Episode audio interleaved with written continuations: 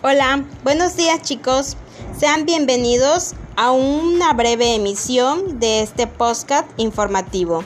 El día de hoy tocaremos el tema de sexualidad humana y salud reproductiva. Pero, ¿qué es la sexualidad humana? La sexualidad humana es la capacidad de sentir experiencias eróticas y de expresarse sexualmente esto involucra sentimientos y comportamientos biológicos, eróticos, físicos, emocionales, sociales o espirituales. Los seres humanos realizan actividades sexuales con diversos fines, ya sean reproductivos o para goce y el placer propio. Los aspectos biológicos y físicos de la sexualidad corresponden en gran medida a las funciones reproductivas humanas. Una sexualidad saludable significa tener conocimiento para poder expresar la sexualidad en forma que enriquezca nuestra vida.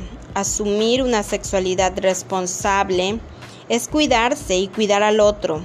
La salud sexual está encaminada al desarrollo de la vida, de las relaciones personales y no solamente al asesoramiento. La reproducción y las enfermedades de transmisión sexual. Es relevante que como joven conozcas todas las posibilidades que tienes de ejercer tu sexualidad saludable y satisfactoriamente, de manera libre pero también responsable. Además, conocer cuáles son los riesgos a los que por tu edad y estilo de vida estás expuesto y la manera de prevenirlo. Esto nos conlleva a la salud reproductiva. Esta se define como un estado general de bienestar físico, mental, emocional y social en relación a la sexualidad. No es solamente la ausencia de, la enfermedad, entraña además la capacidad de disfrutar de una vida sexual satisfactoria y sin riesgos, de procrear, y la libertad para decidir hacerlo o no, cuándo y con qué frecuencia. La sexualidad requiere un enfoque respetuoso y positivo hacia las relaciones sexuales, así como hacia la posibilidad de tener relaciones sexuales seguras, libres de discriminación y violencia, para poder alcanzar y mantener la salud sexual los derechos sexuales de todas las personas deben ser respetados y protegidos.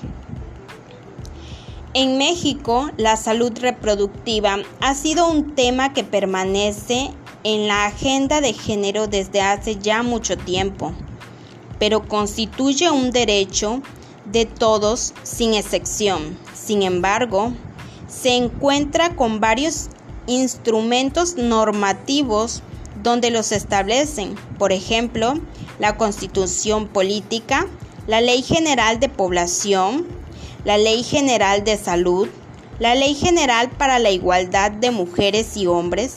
Tenemos también el Programa de Planificación Familiar y Anticoncepción, el Programa de Estrategia Nacional para la Prevención de Embarazo en Adolescentes y muchos otros que respaldan las acciones obviamente de planificación familiar, anticoncepción y salud reproductiva.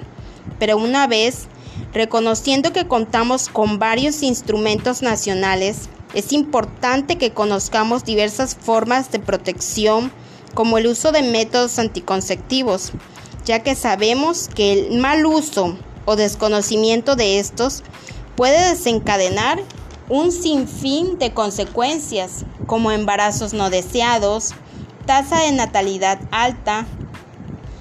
Pero bueno, me gustaría destacar las enfermedades de transmisión sexual. Entendamos qué son. Las enfermedades de transmisión sexual son un grupo de infecciones causadas por bacterias, virus o parásitos que invaden la uretra, el pene, la vagina, la boca u otras partes fisiológicas que causan las enfermedades. Estas a su vez pueden transmitirse de una persona a otra por fluidos corporales.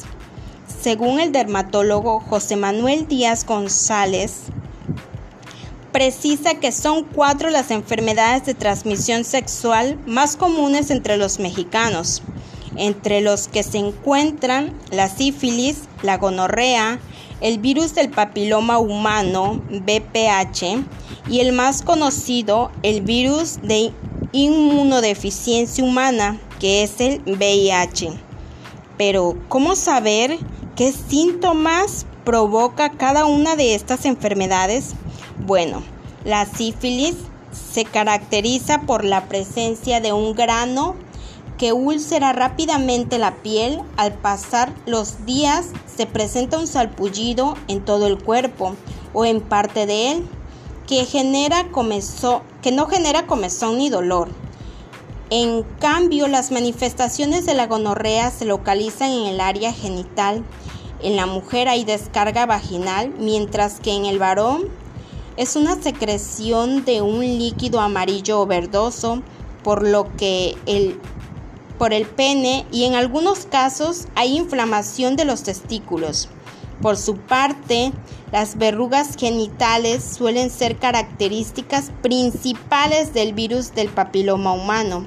Estas tienen forma de coliflor y no son dolorosas. Finalmente, el virus de inmunodeficiencia humana, más conocido como VIH, es un virus que destruye determinadas células del sistema inmunitario, que son las defensas del cuerpo contra las enfermedades que nos ayudan a mantenernos sanos. Cuando el VIH daña el sistema inmunitario, es más fácil que te enfermes de gravedad e incluso que mueras a causa de infecciones que el cuerpo normalmente podría combatir. Cada una de estas manifestaciones dermatológicas, de las manifestaciones de transmisión sexual, deben tratarse de forma individual. Por lo, por lo tanto, la revisión de la piel es esencial cuando se tiene una vida sexual activa. Sin embargo, aún teniendo toda esta información, la salud reproductiva y la salud sexual no es exclusiva de la escuela ni de centros de salud. Debe empezar desde el entorno familiar. La familia debe protegerse a sus miembros, transmitir la cultura del conocimiento. Es ahí donde estamos fallando. Y aún teniendo toda esta información, cada día se contagian un millón de personas de alguna enfermedad de transmisión sexual. Y yo te pregunto a ti que me escuchas, ¿cuándo fue la última vez que visitaste un centro de salud? Infórmate, cuídate. Bueno compañeros, con esto terminamos el podcast del día de hoy. Espero te sea útil toda esta información y que disfrutes tu día. Hasta la próxima.